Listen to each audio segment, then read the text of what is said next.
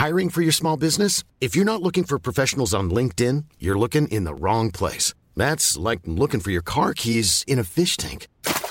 LinkedIn helps you hire professionals you can't find anywhere else, even those who aren't actively searching for a new job but might be open to the perfect role. In a given month, over 70% of LinkedIn users don't even visit other leading job sites. So start looking in the right place. With LinkedIn, you can hire professionals like a professional. Post your free job on linkedin.com slash people today. Espi, yo estoy convencido de que Jesús y Sergio se inventan palabras para parecer más inteligentes. Hombre, no lo, no lo dudes. No lo dudes. Te lo juro. O sea, ya que aquí hay palabras que van a salir hoy que ni idea de lo que son. Ni idea. O sea, por ejemplo, tulpas. ¿Qué, qué es eso? Tulpa. Sí, tío. Es una marca de margarina. O de coche- coches baratos. O una bebida refrescante. Sí, se lo ha inventado. Jesús se lo ha inventado. se lo ha Más hijo inventado. de tulpa. Homúnculo. Uy, Eso es una, eso es Bueno, tiene insulto. mala rima. Eso es un Tiene insulto. mala rima, sí, sí, sí. Eres un homúnculo. O que te ha salido un homúnculo en el pie. Sí, o en otro pues, sitio. Se lo ha inventado, Sí, sí, se lo ha sí, inventado Sergio, que le veo muy callado. No quiere decir nada. Xenobot. Se lo ha inventado. Esa, esa sí que es rara. Esa, Esa, la mía, esa suena como a, a los malos del Transformers. De la suena, suena a película de distopía. Sí, ¿Tú sabes lo que es un Xenobot, Espi? Sí, lo- los, Ah, los- sí lo los sabes. bichos de Alien. Ah, que sí lo sé. A ver si voy a ser yo, que sin las gafas soy más tonto.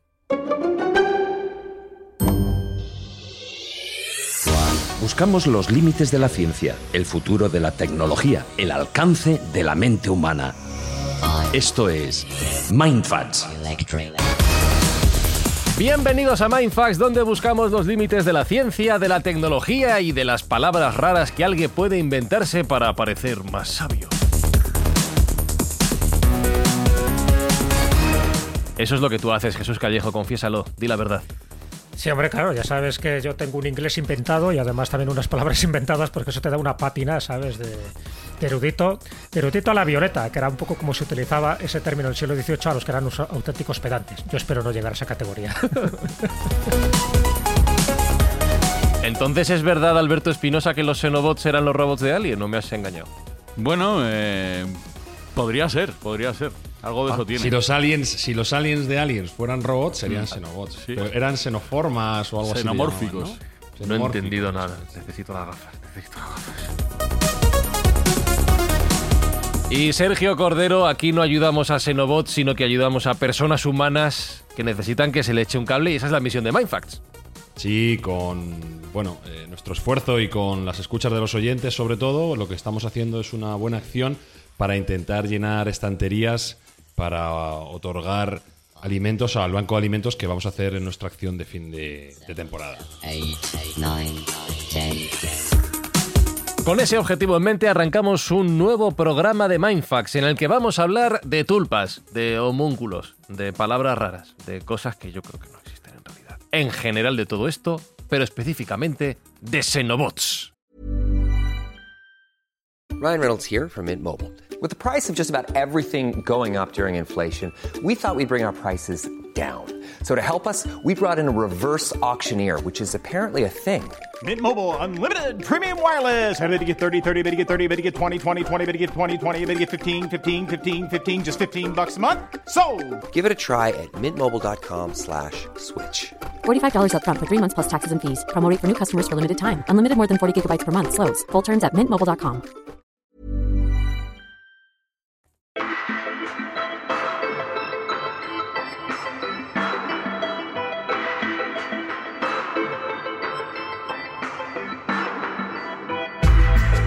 A ver, Sergio, dame, dame un titular, una definición casi de la RAE para que yo me entere qué son estos de los Xenobots de que hablamos hoy, porque no me ubico. Bueno, luego vamos a desarrollarlo con más profundidad, pero ¿Mm? para que te quedes con un titular inicial, son eh, robots que son a su vez seres vivos y que se han creado a través de inteligencia artificial. Es decir, no los ha creado un hombre, sino una máquina. Toma. Ah, espera, Toma. joder, Y para que lo mastic, mastícatelo. a ver, a y ver. nos queda mucho por hablar, ¿eh? Hay cosas muy más sorprendentes todavía. robots que son seres vivos. ¿Sigue? ¿Cómo has dicho? Y que los ha creado, los ha conceptuado una inteligencia artificial, no un humano. Esto yo creo que es Espi como Mark Zuckerberg haciendo hamburguesas veganas o algo así. A eso me suena. ¿No? Es un poco, es un poco Terminator, tío. Es un La poco nueva moda, máquinas eh. creando máquinas uf, Pero que son seres vivos. que son seres vivos, sí. Pues, Pero no tienen Sí, el Terminator, acuérdate, el tenía, tenía células vivas también, Sí, podría verdad. aplicarse un poco. Estamos a las puertas de Terminator. Qué cacao mental. ¿Qué, qué manía tenemos, Jesús, de jugar a ser Dios, de verdad. Es que siempre acaba mal, porque no, que no, que esto no sale bien, que no. Bueno, pero lo intentamos una y otra vez. Ya sabes que esto va por ciclos. Va siempre un poco por esa, esa sensación que tiene el ser humano de ser el centro de la creación. Luego se topa con la realidad. no somos el centro de la creación y mucho menos el centro del universo. Y ni siquiera de este universo, de los siete que, dicen que existen. Pero bueno, es una vieja aspiración. Ya sabes que no- queremos ser dioses. Los dioses tenían esa, esa cualidad de crear vida. Y nosotros también somos capaces de crear vida a través de los procesos biológicos, pero es que queremos ir más allá, queremos ser auténticos dioses y eso pues hace que nos demos auténticos encontronazos con, con experimentos que están más diseñados por científicos locos que por mentes cabales, ¿no? Ya sabes que la ciencia sin conciencia es ruina del alma. Siempre hay una parte que es la ética y la moral, donde normalmente este tipo de experimentos científicos chocan, ¿no? Que se lo digan a un los un segundo, un científicos segundo. nazis, por Un ejemplo. segundo, un segundo. ¿A quién le está sonando el móvil? Sí, amigos. ¿A quién era? Yo no soy. O sea, quiero decir, Jesús. esto, esto ya para que veáis que Mindfax se hace en riguroso falso directo. ¿Era a ti, Jesús? Sí. Era mío, sí, perdón. Vale. No, no, no, no, que Realmente estaba subrayando un poco lo que yo estaba expresando. estaba todo preparado. Sky- Skynet estaba ahí.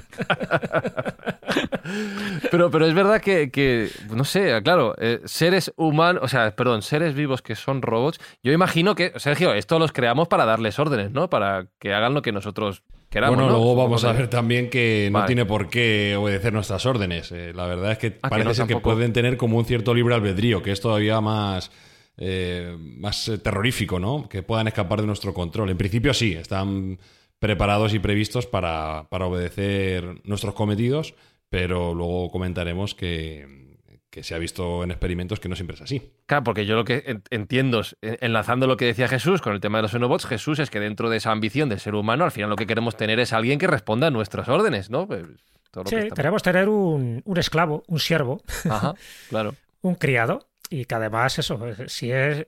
Cuanto más descerebrado sea, es decir, que no tenga demasiada inteligencia para tú poder ordenarle lo que quieras, mucho mejor. En el fondo, ya te digo, es una vieja aspiración, y es lo que se ha hecho. Los, dentro de la mitología, en las leyendas, hay multitud de elementos de estas características, ¿no? De esos primeros robots, ¿no? Que se habla desde Herón de Alejandría, que lo hemos comentado más de una vez, en el siglo I antes de Cristo, hasta el, el autómata Telos, ¿no? que estaba en la isla de Creta. Todos ellos eran como servidores de una determinada entidad superior, evidentemente de los dioses, para, eh, para eso, para que hicieran una función determinada. Ser unos machacas, ser esos servidores que, que obedecen sin, sin rechistar. Y eso es algo que se ha producido, ya te digo, en muchas leyendas, en todas las épocas. Fíjate lo que decía lo que decía Sergio. Básicamente, un xenobot sería una entidad biológica sintética. Bueno, pues eso es lo que se ha intentado hacer a lo largo del tiempo. Pero en este caso ya de humanos, ¿eh? ya no dejamos de lado los dioses y los humanos han intentado hacer de materias orgánicas y a veces inorgánicas vida. Pero vida que también tuviera un comportamiento inteligente, pero no demasiado, eh, lo suficiente como para, para ser manejado. No sé si recordáis que en el siglo XVI y en el siglo XVII hubo una teoría muy en boga, pero muy en boga por parte de los estamentos científicos, que era la generación espontánea. Sí. Se pensaba, se pensaba que, bueno, que había ciertas formas de vida, tanto animales como vegetales, que surgían de manera totalmente espontánea a partir de materia orgánica, inorgánica o incluso pues una combinación de las dos. Pero esto ya se decía desde Aristóteles, ¿eh? y gente tan preclara como Descartes o como Francis Bacon mm, sostenía que podía ser posible ¿no? esta generación espontánea. Eh, os podéis imaginar lo que esto implicaba. Claro, ellos, claro, dentro de- del mundo de la biología, que también ha tenido una evolución tremenda, veían que de algunas entrañas o excrementos, pues por generación espontánea, entre comillas, nacían piojos, garrapatas, pulgas, gusanos. Dice, ¿y esto? Claro, no, parece que no ha habido una procreación, no ha habido un huevo ahí, no ha habido un semen que se haya puesto. Y eso llamó mucho la atención. Incluso un naturalista vega, von Helmont, en el siglo XVII, lo, lo asumió como tal. Existe la generación espontánea. Todo esto se fue manteniendo ni más ni menos que hasta mediados del siglo XIX, hasta 1859, cuando Pasteur, el gran Pasteur, descubre y demuestra que todo esto es una falacia e incluso pues establece una teoría que se puso en boga desde aquel momento que era la ley de la biogénesis. La ley de la biogénesis es que todo ser vivo proviene de otro ser vivo ya existente. Punto. Pero, pero O sea, todo el mundo sabe hoy en día, Spi, que lo que decía Pasteur en realidad no es verdad. Y, sí, en su época ya le pusieron fino. O sea, incluso con un experimento método científico que aplicó, la gente le decía que eso era una auténtica estupidez y se reían de él. Y hay caricaturas de eso. Y ahora ¿eh? vuelve otra vez esta cosa. Sí, es que es muy fan de la gente discute. que El bebe eterno leche sin retorno. Eh, El eterno retorno, sí, es cierto. Pero bueno, ya sabes que el que está por delante siempre de, de este tipo de descubrimientos o de teorías que luego se demuestra que son ciertas, pero primero recibe el, el golpe, le desacreditan y luego le suben a los altares. Pero bueno, esto es una, es una costumbre. Bueno, alrededor de, de esa generación espontánea, ya tengo, es una teoría que surge a partir del siglo XVI, pero ya venía de antes, ¿eh? ya venía de Aristóteles.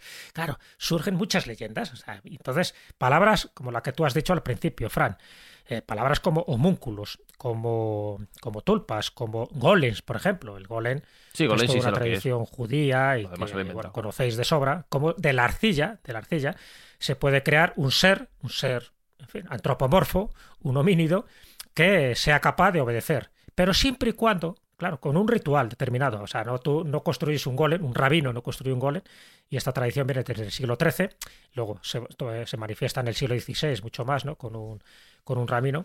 Pero cuéntala, Y- cuéntala, abunda en el detalle que hay mucho oyente de Mindfacts eh, Bueno, que lo es cuento un millennial poco por como encima, Fran y que, y que Incluso no la porque ya la estamos hablando de una leyenda que, que, bueno, que ya es medieval, pero que antes ya existían cosas parecidas, ¿no? Porque en el fondo es la creación de Adán, del barro, ¿os acordáis? Estamos hablando ya un poco de un remedo de la parte bíblica del Génesis donde Dios, Yahvé, crea a Adán, pues eso, con barro, insuflándole vida. Bueno, pues ya sabéis, la tradición rabínica, en fin, que, que lleva a rajatabla todos los preceptos que dice la Torá, el Pentateuco, esos primeros cinco libros sagrados de la Biblia. ¿Y qué dice? Pues mira, el golem sería un poco eso, la personificación dentro del folclore medieval hasídico, es decir, una rama dentro del judaísmo, que, que te dice que puedes fabricar un ser mm, totalmente animado con materia inanimada. ¿Qué materia? Estamos hablando de, de barro, de arcilla o de un material similar, siempre y cuando tenga unas cualidades específicas y un ritual específico. Ah, o sea, no vale que yo haga con plastilina o con barro aquí en, en- en el Sí, parque. lo puedes o- hacer, le pones unos ojos, pero te va a dar igual porque Claro. no te va a servir para nada. La cosa es que Pero este ¿Qué? Rabino Lowe sí que lo consiguió, ¿no? Claro, claro. Ya, bueno, en el siglo XIII ya estaba Eleazar de Bors, que, que ya, dentro de esa tradición jasídica que os he comentado, ya dice que él hizo con una arcilla virgen, en fin, y recitando unos conjuros, 235 variaciones, dando una serie de vueltas, 462 vueltas, a este engendro que previamente estaba enterrado y además con un círculo, el círculo de protección. Y con eso, pues adquiría vida. Y adquiría vida y se convertía eso, una especie de autómata, no son, bueno, autómata dentro de lo que cabe, pero un servidor.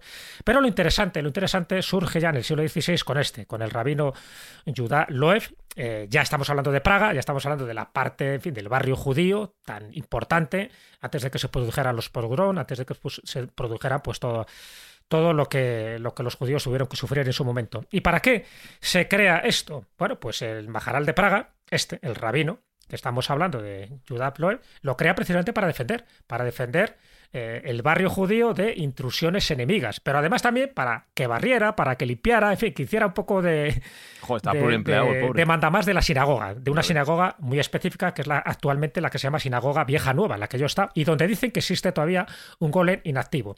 ¿Por qué digo un golem inactivo? Y es que voy al grano, ¿no? Bueno, para que tú le dieras vida, para que le dieras órdenes, no solo consiste en crear una figura más o menos humana, ¿sabes? Un golem, que te mira y que no, emite ningún, ningún sonido, ¿no? Es, ya te digo que es bastante descerebrado, pero sí tiene que, que, que cumplir tus órdenes. ¿Cómo cumplen las órdenes? Bueno, había dos formas. Una de ellas, le metías un papelito con unas instrucciones determinadas, lo cual se parece mucho como una especie de tarjeta gráfica, se lo tenías que meter por la boca. Y a partir de ese momento adquiría vida y obedecía lo que tú le habías puesto en la boca. ¿Vale? Pues ya te digo, como una especie de tarjeta perforada que tú solo incluías en la boca y a partir de ese momento, como si fuera Frankenstein, por cierto, también otro engendro creado de la nada, ¿no? Con todos los artilugios eléctricos del momento, pues te obedece. Y la otra, y la otra leyenda, que es la más conocida posiblemente, no es la del papelito que tú se lo introduces por la boca o por cualquier otro ori- orificio. Pinoza, por Es favor, que apaguen los móviles. Mira que lo hemos dicho ya, ¿eh? Esta vez no he sido yo, ¿eh? No, no, Esta vez hombre, es que ya. Y encima un denunciado por no sé qué, por... Te voy a meter un papelito en la boca para que apagues el Sí. móvil. Bueno, por la boca o por otro orificio. Pero, bueno, a lo que iba, que me distrae. y un poco concluyo con el gole porque tiene, tiene, Sí. como veis, tiene tela, o diría yo, tiene barro para cortar. Y el otro procedimiento para hacerle funcionar es inscribiendo en su frente, ¿sabes? Bueno, pues unas veces dicen unos nombres de Dios o de llave, y en otro caso sería la palabra emet, emet, que significa verdad en hebreo, ¿vale? Una vez que tú le quieres desactivar, borras la primera letra, el alef, y se convierte la palabra en met, que significa muerto en hebreo, ¿vale? Y lo mismo, cuando tú lo quieres activar, le colocas la E y tal. Fíjate que en el fondo no deja de ser un, un programa binario, Sí, ¿vale? un De interruptor. sí o no, Sí. de, de verdad o muerte, para que haga o no haga. Bueno, al final la leyenda comenta, ya digo que lo resumo, pues ya sabes que esto era un poco para, para proteger el gueto de Praga en concreto. Y luego incluso Gustav Meyrich tiene una novela del Golem en el siglo XIX donde habla precisamente de todo esto. Incluso hay película. Lo que ocurre es que al final alguien le da estas órdenes, se le olvida de desactivarlo. Una de las órdenes que le dan al golem es recoge mi agua del río, ¿sabes? Y me vas llenando estos cubos. Pero claro, al no desactivarlo, fue recogiendo agua, agua, hasta que inundó. No solo inundó la sinagoga, inundó todo el gueto de Praga y al final hubo una catástrofe tremenda.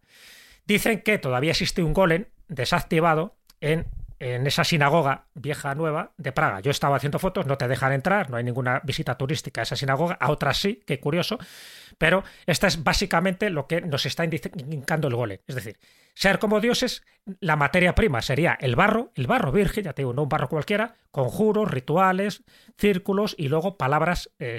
Es como si fuera un código. Si tú tienes el código, tú lo activas. Si le quitas ese código, le quitas esa tarjeta perforada o le quitas la letra, una letra suficiente para que se desactive ese mecanismo, pues el golem se queda como uh, con la boca abierta sin más. Y eso es básicamente la leyenda. Y, eh, y entiendo que, lo que- los, las palabras los tulpas o, o- homúnculos, que, es que me hace mucha gracia homúnculos, es a- algo parecido, ¿no? Tradiciones parecidas, leyendas Es algo parecidas. parecido, claro. Lo que Sí. pasa es que el homúnculo ya no utiliza exactamente el barro. ¿Sabes? El homúnculo ya es conocido a través de Paracelso. Una vez más, nos tenemos que ir al siglo XVI. Y eh, el homúnculo ya se está utilizando materia orgánica, incluso se habla de sangre, se habla de semen, se habla de un huevo que tiene que empollar un gallo negro, en fin. Se habla de una serie de cosas para que salga una criatura. Esa criatura, un homúnculo, que son como una especie de humanoide muy pequeñito, te serviría para que para eso, para que le mandes cualquier actividad, cualquier actividad por imposible que sea. De hecho, los homúnculos y los diablillos familiares, que está relacionado con el mundo de la brujería, en fin, con esos seres que supuestamente ayudaban a las brujas para ir a los aquelarres, y estoy hablando de gatos negros, de sapos, de gusanos y de todo lo que os podéis imaginar, pues decía que se pueden también crear o fabricar. Claro, ahí entramos un poco en la creación pura y dura. Hay seres que tú puedes encontrar o invocar y hay seres que tú puedes crear o fabricar.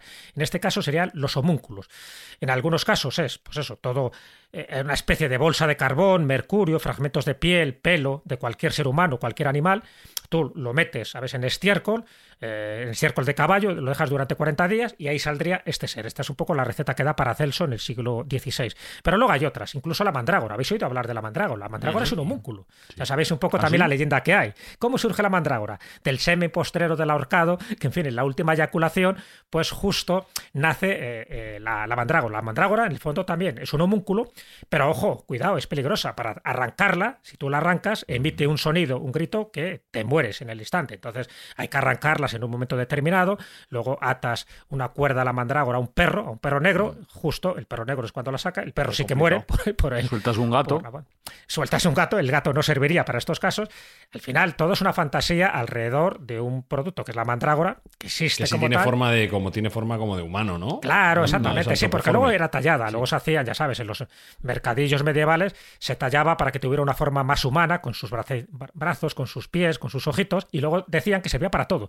Servía para curar la infertilidad, servía para hacerte invisible, por ejemplo, si querías cometer alguna tropelía, servía para lo que quisieras. Pero claro, eso subía el precio. Entonces, los buhoneros de la época que te vendían la mandrágora, pues te decía que tenían este tipo de pro- propiedades prodigiosas. Pero en el fondo lo que te estaban vendiendo era eso. ¿eh? Emprendedores. Emprendedores, efectivamente. Era una raíz. No sé, no hacía nada, pero era una raíz.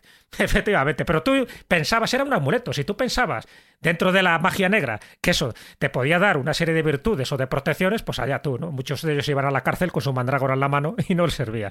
Los homúnculos van un poco por ahí, ya te digo, con los distintos procedimientos que servían, de la, si había una gallina negra, si un gallo negro, con, eh, se utilizaba, ya digo, semen, semen humano o no humano, y luego está pues la leyenda de Enrique de Villena, ya sabes, el gran alquimista, porque está muy relacionado con la alquimia, en el fondo. Si os dais cuenta, es, son procesos biológicos como combinando determinadas sustancias tú puedes crear vida, pero no la vida por un procedimiento normal, sino la vida para, para eso, para crear todo un, un personaje que te sirva que- y que haga tu voluntad. Si os dais cuenta, no deja de ser un, una variante, la de Pinocho, cuando de una madera tal Mm, cual tú la tallas, creas un niño y luego ahí aparece una hada madrina y le insufla vida. Bueno, pues las variantes son infinitas. Bueno, pues esa sería, ¿no? Y ya por no entrar en más casos como el... Bueno, y luego si queréis os cuento lo del Tulpa, que esa es otra variante totalmente diferente, fascinante, pero que a día de hoy todavía se sigue creyendo dentro de lo que son los lamas tibetanos.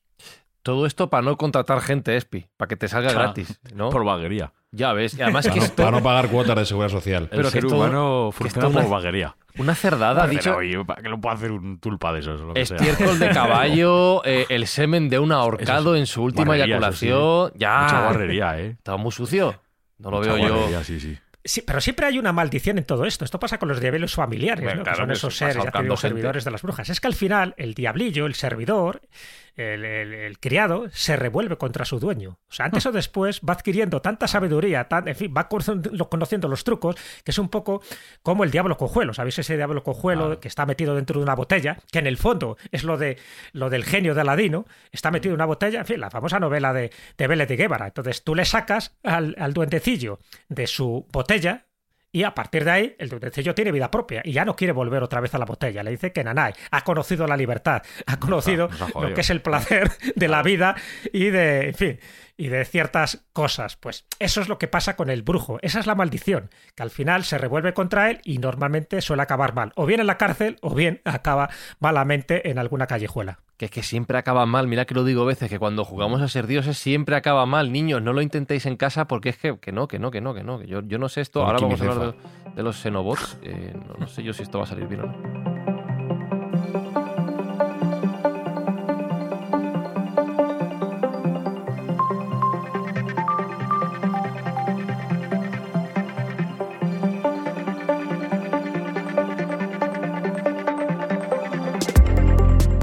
Efectivamente, ya lo decía Jesús, el conocimiento científico de la época, cada uno lo llame como quiera, magia, leyendas, eh, ha querido, siempre ha perseguido esa idea de tener esa subespecie que nos sirva al ser humano, ¿no? Y que haga todo lo que nosotros le pedimos sin rechistar, pues de todas estas maneras tan sucias. Pero de aquí que llegamos al siglo XXI y introducimos ese concepto de los xenobots, que viene a ser la plasmación moderna, real y tecnológica de esta idea tan antigua. A ver, Sergio, recuérdanos por favor la definición que has dado, que, si soy capaz de procesarla otra vez.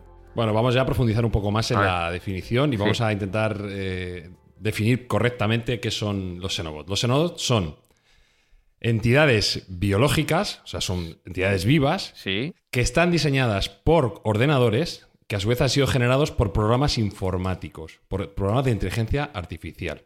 Es decir, son entidades formadas por células vivas que hemos eh, obtenido las instrucciones de cómo generarlos a través de un ordenador utilizando inteligencia artificial mediante algo- algoritmos evolucionarios. Es decir, ponemos a un ordenador con unos parámetros, le decimos, queremos un robot que esté formado por células vivas y que haga esto, lo que queramos hacer. Que ahora veremos cuáles son las utilidades que pueden tener. O sea, el ordenador lo- se pone los Sims, pero de verdad. Sí, el ordenador se pone a pensar muy gordamente, se pone el relojito en el ratón y empieza a confrontar diferentes tipos de modos de crear esas células y de, y de combinar esas células de tal modo que creamos las entidades más eficientes para la tarea que se le quiera asignar. Y eso es lo que se llama algoritmo evolutivo, ¿vale? Cogemos unas cuantas células de la rana garruda africana, llamada Xenopus laevis en latín, y de ahí nos salen los xenobots. Que no, como podría ser eh, etimológicamente, no viene de xeno ajeno o extranjero en griego, sino de estas ranas Xenopus laevis que son las ranas, como digo, de garra africana. Qué, qué- qué curioso que sea de esa, de esa rana, justo. Que, Sí, esa bueno, rana. esa rana parece ser que es la más adecuada. ¿Qué cogemos? Cogemos células de su piel y células de su corazón. Las células de su piel van a valer como soporte para el Xenobot. Y las células del corazón va a valer como medio de, locomoción, ¿vale? Porque se contrae y se expande, haciendo que se pueda mover ese, ese Xenobot, ¿no? Esa entidad biológica. ¿Y para qué queremos hacer esto? Bueno, en principio lo hemos diseñado, este, hay que decir que estos son tecnologías muy modernas y lo que estamos es en el inicio de la utilidad de este tipo de, entes. Y en principio lo que estamos haciendo con ellos es jugar. De momento están caminando, nadando, empujando cargas o llevando a su vez cargas, ¿vale? Estamos empezando por fórmulas muy básicas de trabajo. Pero, pero una pregunta, cuando dices mm, andando o, o moviendo cargas, ¿de qué tamaño estamos hablando? O sea, ¿estamos No, no, hablando a nivel microscópico o un de- bichito? Sí, microscópicos, son Ah, vale, celulares, vale. están compuestas por unas 300 células, ni siquiera son, son muy grandes. Y curiosamente eh, tienen forma como de comecocos. ¿Ah, sí? Eh, parece un, un Pac-Man. Aunque hay diferentes diseños, ¿vale? Pero la- las, las que mejor han funcionado y las que más recorrido están teniendo son estas que son parecidas a, a un comecocos, como una tarta que le faltase un trozo. Es una, es una pasada. Es una pasada lo que hace, Yo- lo que, lo que va a poder hacer eso. Pero es que lo más gracioso y lo, y lo más llamativo que, ha- que hasta ahora eh, se, ha, se ha percibido y era, es algo que estaba totalmente inesperado, es que se pueden autorreplicar. Y esto sí que ha puesto los pelos de punta a algunos investigadores porque es algo que no se esperaba en absoluto. Lo que hacen los xenobots es, en su recorrido en la, en la piedra Petri o, o en el plato Petri o, o allá donde estén, Placa, placa Petri. en la placa Petri, perdona, ya sabes que yo soy de letras puras, eh, van recogiendo células sueltas.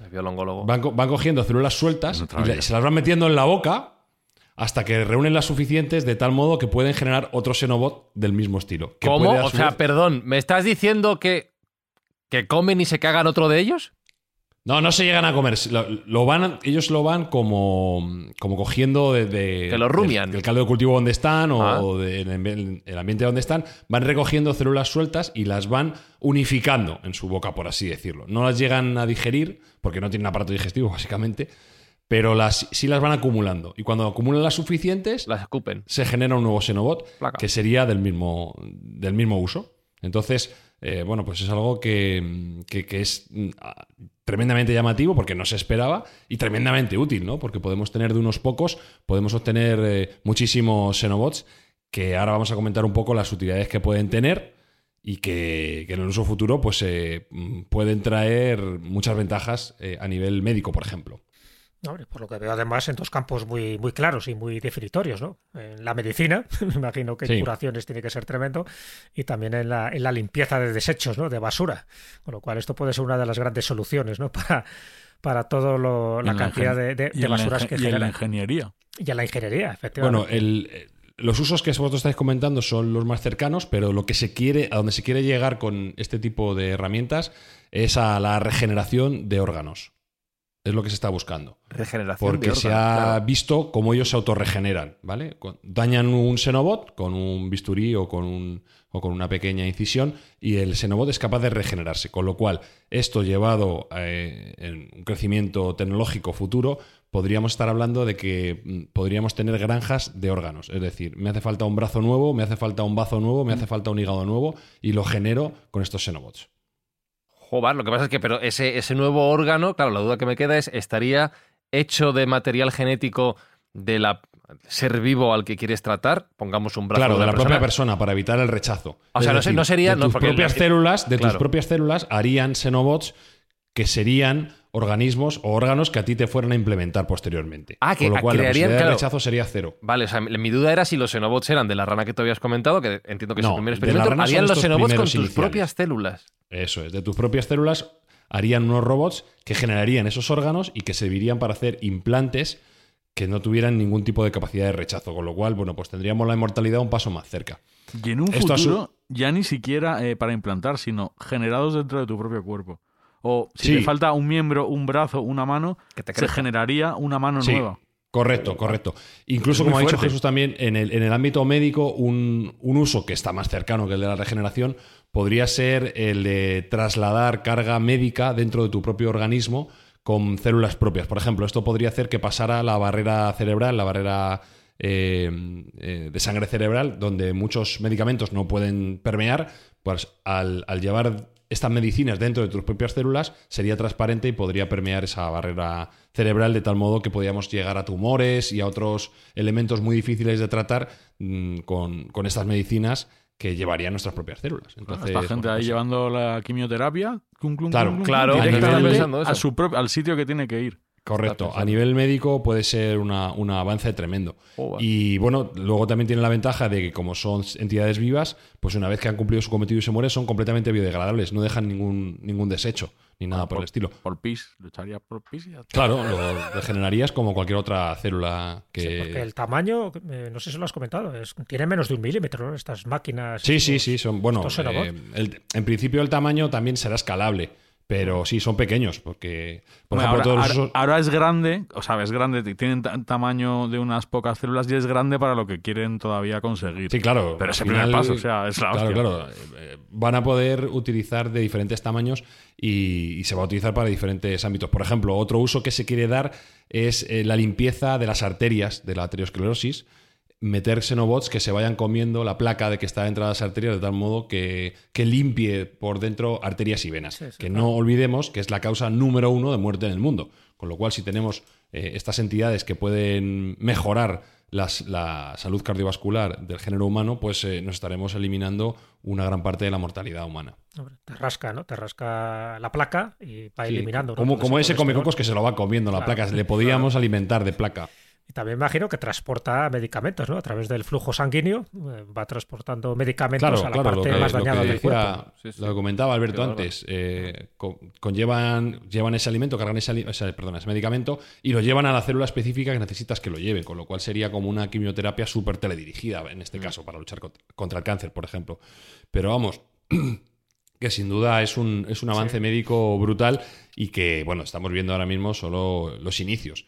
Pero hay quien incluso dice que si la tecnología es exitosa, ¿por qué no plantearnos el día de mañana crear eh, seres humanos o seres parecidos a los humanos con esta tecnología en un, en un último en, un último uso de esta tecnología? Lo que es cierto es que eso plantearía dilemas morales que, por cierto, ya se han visto en, en el cine.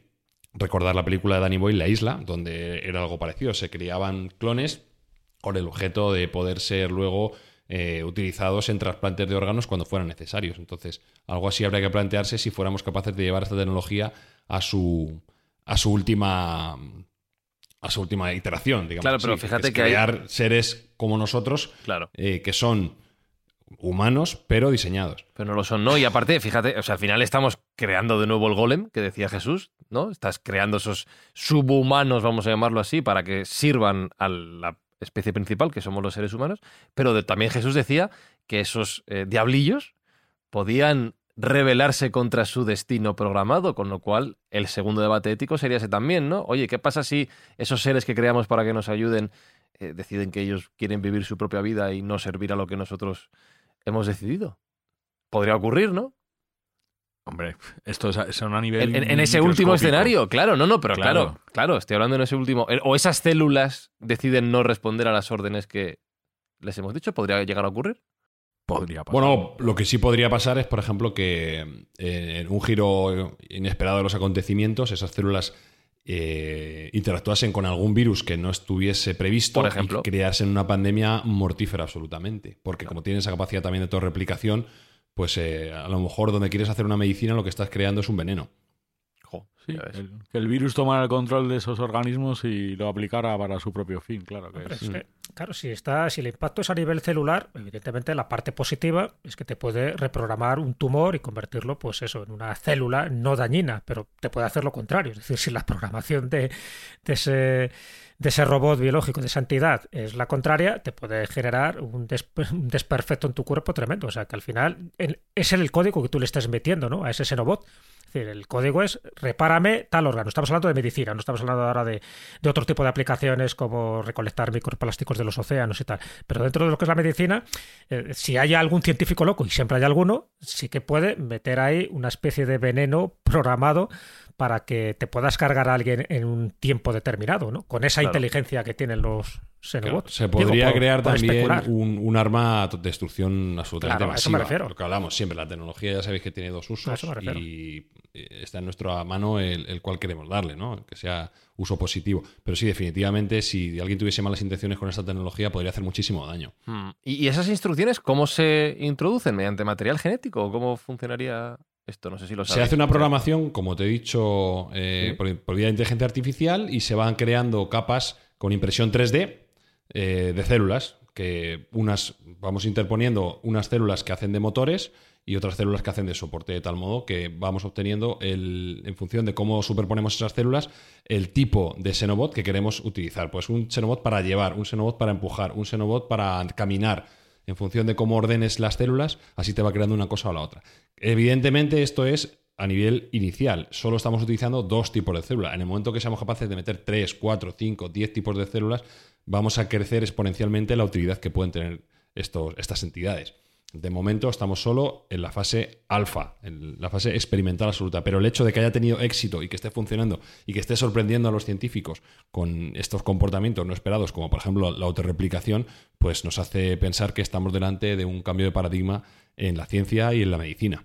Una pregunta, Sergio. Esto, estas entidades biológicas que se crean a partir de células, ¿tiene que ser de células de embriones o células madre o sirve cualquier otra célula? De momento se están utilizando células madre porque tienen más plasticidad que ningunas. Eh, es de esperar que también a medida que vaya evolucionando la tecnología se puedan utilizar otro tipo, pero las células madre, como bien es sabido, pues son las células más versátiles y son las que están utilizando. Células embrionarias de rana eh, que se han recolectado en, el estado de blástulas y, bueno, pues es- tienen más capacidad para moldarse a lo que se requiere y para crear estos, estos robotillos.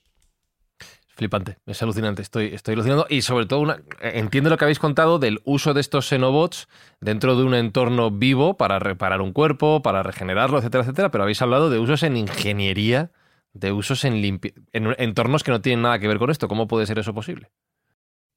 Sí, mira, pues hay otros usos fuera de- del uso médico, por así decirlo, que es el, más evidente, el primero y el que viene a la cabeza, pero como bien ha dicho antes Jesús, uno de los usos especulativos en el futuro que pudiera tener es eh, la capacidad de limpiar micropl- microplásticos en el océano.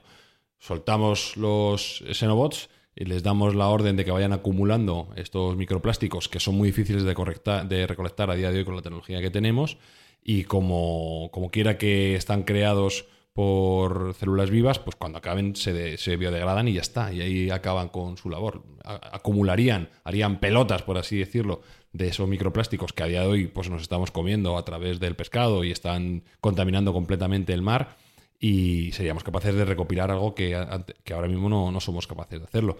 Hay que decir además que como la energía que utilizan estos xenobots no viene de una energía externa, sino es totalmente interna, de la grasa y las proteínas que tienen en, su propio tejido, pues tienen, digamos, batería para un, para un par de semanas a día de hoy. Con lo cual, bueno, pues eh, ot- otro problema que no tienes. No tienes que recargarlos, no tienes que, que alimentarlos exteriormente, sino que ya directamente en la propia construcción de, de la entidad ya va su fuente energética. Es que me parece alucinante a todos los niveles. Lo estás explicando con una tranquilidad y una sencillez tal que digo, no, no, no estoy escuchando lo mismo que me estás contando. A mí me parece alucinante, Espi. Ya sabes que es muy difícil transmitir la, la real, eh, el real cambio paradigmático que tiene este tipo de tecnologías, porque evidentemente están sustentadas en, en tecnologías que se nos escapan completamente a nosotros e intentamos transmitir de la forma más sencilla. Pero sí, eso sería un, un ABC de lo, que, de lo que hacen, cómo funcionan y los usos que, que se le pretende dar. Por supuesto, a medida que vayamos evolucionando en, en el uso y en, y en su conocimiento, aparecerán eh, nuevas utilidades y nuevas funcionalidades que no teníamos pensadas. Para y fijar CO2, podemos imaginar. ejemplo. Pues mira, no, esa, por ejemplo, yo no la, no la había valorado, pero me parece brutal. Los podrías colocar en zonas concepto. donde la contaminación fuera muy, muy alta y, y ellos mismos capturarían partículas de CO2 pa- y lo fijarían. Joder, Sí, fijarían. sí, sí. Y Podría como su ser- producto a lo mejor saldría pues una especie de carbón. Podría ser, podría ser. Como biomasa. Al final lo que estamos haciendo es, en- estamos en la intersección entre nanobots y, y células biológicas. Entonces podemos, podemos jugar a ser Dios un poco con, con este concepto de, go- de golem o, o de familiar que decía antes Jesús, pero siempre del aspecto de nanomáquinas. robots, un, un- un enjambre de robots que sería el que, nos, el que utilizaríamos para, para crear eh, los cometidos que les otorgáramos. También se me ocurre que a lo mejor utilizando células que puedan asimilar calcio podríamos crear construcciones, soltar un número de nanorobots, darles unas instrucciones determinadas y crear unas estructuras eh, donde podamos vivir. Por ejemplo, soltarlos en Marte y decirles que estén predestinados para crear determinadas estructuras que puedan ser luego vivideras, por ejemplo, cabañas, etcétera. Pues eso podría ser otra, otra utilidad que se le podría dar. Los usos son infinitos y a medida que vaya avanzando la tecnología, esto es como cuando apareció el teléfono móvil. ¿Te acuerdas que el teléfono móvil al principio valía para llamar? Luego valía para mandar SMS. Luego salieron los politonos. Eh, empezaron a salir las apps y ahora ya un De todo menos para llamar. Absolutamente de Sí. todo menos para llamar, correcto. bueno, pues esta tecnología, cuanto, cuanto más vaya avanzando, nos vamos a ir dando cuenta de que tiene usos más allá de los que se percibían en un inicio, claro que sí. Es maravilloso. Y, y una pregunta muy mindfax que hace tiempo que no te hago. Mm, Mirando al futuro, ¿en qué plazos esto podría ser una realidad? Ya no te digo en nuestro día a día, pero sí en el uso científico-tecnológico común. Bueno, yo sé que yo soy demasiado optimista, Sí, pero bueno. por, lo que he estado, por lo que he estado leyendo, yo creo que uso práctico en 10 años, pues quizá O eso sea, que esto lo vamos a ver nosotros, de verdad. Sí, sí, yo eso estoy seguro. De hecho, eh, ya es, me consta que existen eh, productos que hacen limpieza y biodegradación de, de vertidos tóxicos, que no serían exactamente estos porque no están diseñados tal y como, como esto estamos comentando, pero bueno, sería un- una fase inicial. Yo creo que en 10 años podemos ver los, los primeros usos eh, en limpieza, por ejemplo, limpieza de vertidos o limpieza en Claro, ahora se microplásticos. usan en- bacterias. Claro, ahora se usan bacterias. Pues el paso sería nosotros diseñar la bacteria, crear la bacteria. Que eso, bueno, ya Craig Venter en su momento también eh, puso los cimientos para, para bueno, poder más, hacerlo. no, más complejo, porque a lo mejor podrías llegarle a, a- a dar instrucciones, o sea, le puedes dar instrucciones complejas a esta historia. La bacteria Claro. tú la coges como si sueltas eh, lejía y actúa donde actúa, se lo come hasta que llega a su, a su límite, pero esto podríamos darle instrucciones complejas. Claro, aquí el avance que tienes es que es, eh, son entes pluricelulares y que es- por supuesto que son más complejos y que los puedes diseñar tú a medida. Aquí en, en la limpieza con bacterias, más o menos estamos utilizando las bacterias que vamos descubriendo y, vamos a- aplicándolas allá donde pensamos que pueden tener uso. Pero aquí estamos diseñando desde cero. Es decir, queremos que una máquina haga esto y la vamos a hacer con células vivas. Y eso es eh, la revolución en, en este ámbito. Y ya te digo, que de aquí a unos 10 años yo considero que en los primeros usos industriales, por así decirlo, o ambientales, sí que lo vamos a poder ver. En usos médicos, quizá 25. Y, y Jesús, hablando de plazos, ¿cuánto tiempo crees que tardaremos en cargarnos el mundo con los xenobots que se nos vayan de las manos? con los Xenobots, con una bomba atómica, no te falte la tecnología punta. Ahora mismo tenemos, tenemos arsenal atómico para destruirnos bastantes veces. O sea que todo consiste en eso, que una mente no, no muy amueblada es capaz de hacer mucho daño, igual que una mente amueblada es capaz de hacer mucho bien. Y no solo para, para uno mismo, sino para toda la humanidad, ¿no? Yo creo que al final es todo, es saber que la ciencia la tenemos ahí, la tecnología, pero, pero la tenemos para, para hacer el bien, como dice siempre Sergio al principio. Para hacer el mal, desde luego, no, nos bastamos y nos sobramos. Solo tienes que ver la cantidad de torturas ¿no? que han ideado los chinos, los, los mongoles y los romanos, pues para hacer sufrir a alguien. Bueno, pues lo mismo que se puede hacer sufrir, se puede generar un bienestar a la población y a la humanidad entera. Otra cosa es que interese o no interese hacerlo. Yo creo que si la tecnología, la ciencia, si no nos destruimos antes, desde luego nos va a dar muchísimas oportunidades de conocernos mejor a nosotros mismos.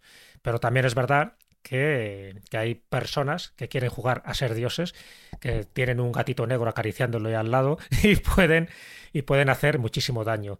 Ese siempre es el problema, que, y siempre se ha dicho además por parte de grandes científicos, ¿no? y estoy hablando tanto de Einstein como en fin, de, de Max Planck, de todos los que estuvieron implicados en la, en la mecánica cuántica. El problema que decían era eso, que ahora mismo tenemos el poder para crear, pero también tenemos el poder para destruir. Entonces depende en manos de quien caiga todo esto que estamos descubriendo ahora para que la humanidad siga siendo humanidad. Los budistas esto no lo hacen, ¿no? Es que me queda con la gana de escuchar lo de los tulpa. Ah, os lo cuento de forma muy Sí, rápida, venga. porque es una variante totalmente diferente, pero es que eso es alucinante, lo de los tulpas. O sea, ya es alucinante lo de los goles, lo de los homúnculos, en fin, todo lo que os he contado. Lo de los tulpas es distinto porque forma parte ya ese misticismo budista, el budismo, el budismo tibetano, pero además el que lo cuenta, para mí es una mujer que me merece toda la credibilidad. Estoy hablando de una antropóloga francesa que era Alessandra de Bindil. Alessandra de Bindil escribió varios libros sobre en fin, todas sus experiencias. Fue la primera mujer ¿no? que llega al Tíbet, que era una ciudad prohibida por entonces, a un occidental, y ya no te digo una mujer. Y ella cuenta en un libro que se llama Magos y Místicos del Tíbet, cuenta una experiencia, pero una experiencia que ella misma realiza. Ella había visto lo que eran los tulpas. Los tulpas son proyecciones mentales de seres vivos, igual que un tulco es una proyección mental de un objeto. Bueno, pues los tulpas, ella dice, bueno, pues ¿me puedo crear un tulpa yo? ¿Me puedo crear un servidor? Entonces le dicen que sí, los monjes tibetanos, los lamas, los que saben realmente cómo funcionan los mecanismos mentales. Y la dicen el ritual, ¿no? Hay una serie de días, tienes que hacer una meditación, tienes que hacer una serie de ejercicios mentales y con eso poco a poco tú tienes que visualizar en tu mente a esa persona, al tulpa que tú quieres crear. ¿no? Y ella visualiza a un monje regordete y se va creando, se va creando de la nada. Aquí no hay una materia orgánica, aquí no hay barro, aquí no hay semen, aquí no hay sangre. Es decir, estamos hablando de proyecciones mentales. Y ella, que ya tengo que me merece toda la, la, credibilidad, porque esto es una de las muchas cosas que cuenta, ¿no? Eh, algún día os comentaré todos los prodigios que hacían los lamas tibetanos de principios del siglo XX. Y dice que al final crea un tulpa, al final crea un monje así regordete, simpaticón, eh, creado de la nada y sabe que es un tulpa. Y lo sabe ella y por supuesto lo saben todos los lamas del monasterio en el que ella estuvo ejerciendo ¿no? un poco su labor antropológica. El problema es que ese tulpa, al final, ese, ese especie de monje regordete, burlón, se convirtió en un poco tocón, ¿sabes? Estaba muy siempre muy pendiente de ella. Y se revuelven, y, se al final era molesto, era un cansino, ¿no? Eso no es budista. Claro, sí, sí, ya, pero es que, eh, pero es que no, era un, no era un monje budista, era un tulpa, era una proyección mental que en el fondo en las proyecciones mentales de los tulpa también estás proyectando, en fin, ciertas debilidades o ciertos traumas o incluso ciertas obsesiones que tú también tienes. Que el monje era un poco guarrete en el fondo. Y el monje pues era un poco tocón y al final tuvo que hacer otro proceso similar de no sé cuántos días para poder desintegrar al tulpa, porque el tulpa ya era demasiado pesado. Bueno, esto que suena chino y que suena realmente a tibetano, realmente ya tengo que lo cuenta una mujer muy creíble, de hecho en Francia es toda una autoridad y tiene, recibió muchísimos honores, muchísimos méritos y tiene estatuas en Francia cuando ya muere en 1969. Y entonces, bueno, pues sencillamente esto es un tulpa. Es decir, ¿qué es? ¿Una entidad viva? ¿Es una entidad biológica? Es, es- era un servidor. Efectivamente, la misma finalidad es servir, pero al final, una, pues fíjate que siempre se convierte un poco como en el mismo leitmotiv. Ese servidor se crea tanta inteligencia y tanta autonomía y tanta independencia que ya no quiere servir, quiere ser una persona distinta. Y al final, el creador, el dios, la diosa en este caso, que era Alessandra de Bendil, que hace plop, cas- casi con un chasquido de dedos, hace que desaparezca. ¿Verdad? ¿Mentira? No sé, os recomiendo el libro, que lo leáis y vosotros juzguéis. Pues estaba pensando, Espi, que no te vendría mal un Xenobot o un tulpa Un, tul- un tulpa Que- me mola, que- pero que no sea guarrete. que te traiga cerveza cuando tú le digas. Anda, a ti te mola ¿Eh? eso. Tú quieras, ¿eh? Lo malo no es que, no, lo malo no es que sea guarrete. Que esté fría. No, No, no. porque me traía Cruz Campo. Eso es, tío. que se Ay, revele y te ¿cómo traiga Cruz Campo.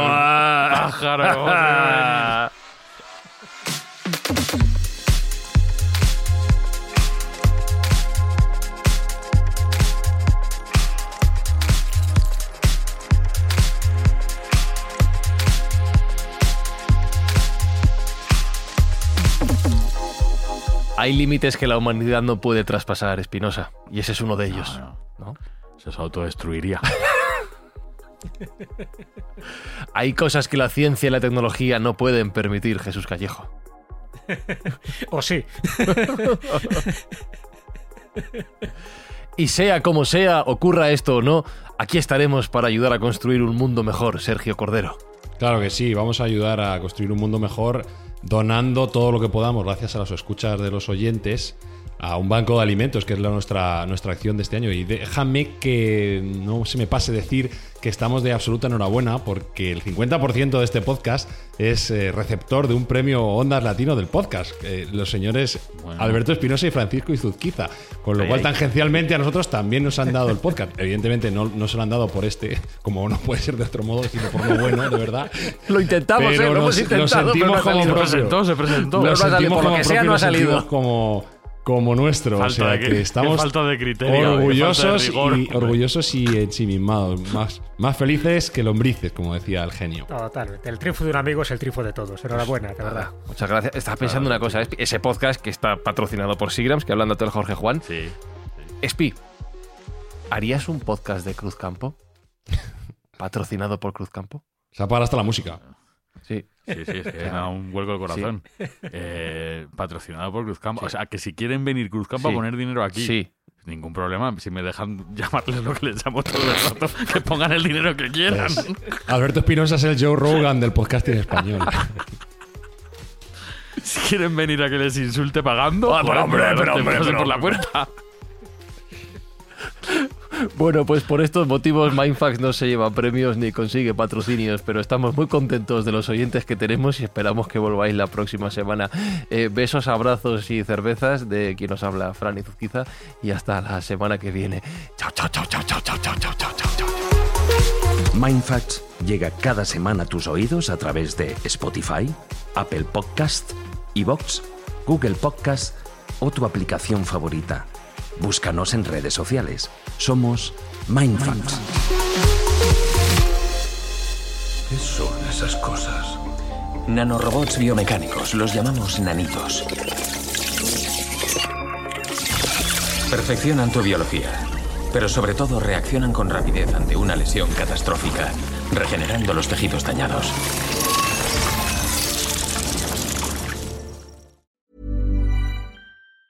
Even on a budget, quality is non-negotiable. That's why Quince is the place to score high-end essentials at 50 to 80% less than similar brands. Get your hands on buttery soft cashmere sweaters from just 60 bucks, Italian leather jackets, and so much more. And the best part about Quince, they exclusively partner with factories committed to safe, ethical, and responsible manufacturing. Elevate your style without the elevated price tag with Quince. Go to quince.com slash upgrade for free shipping and 365-day returns.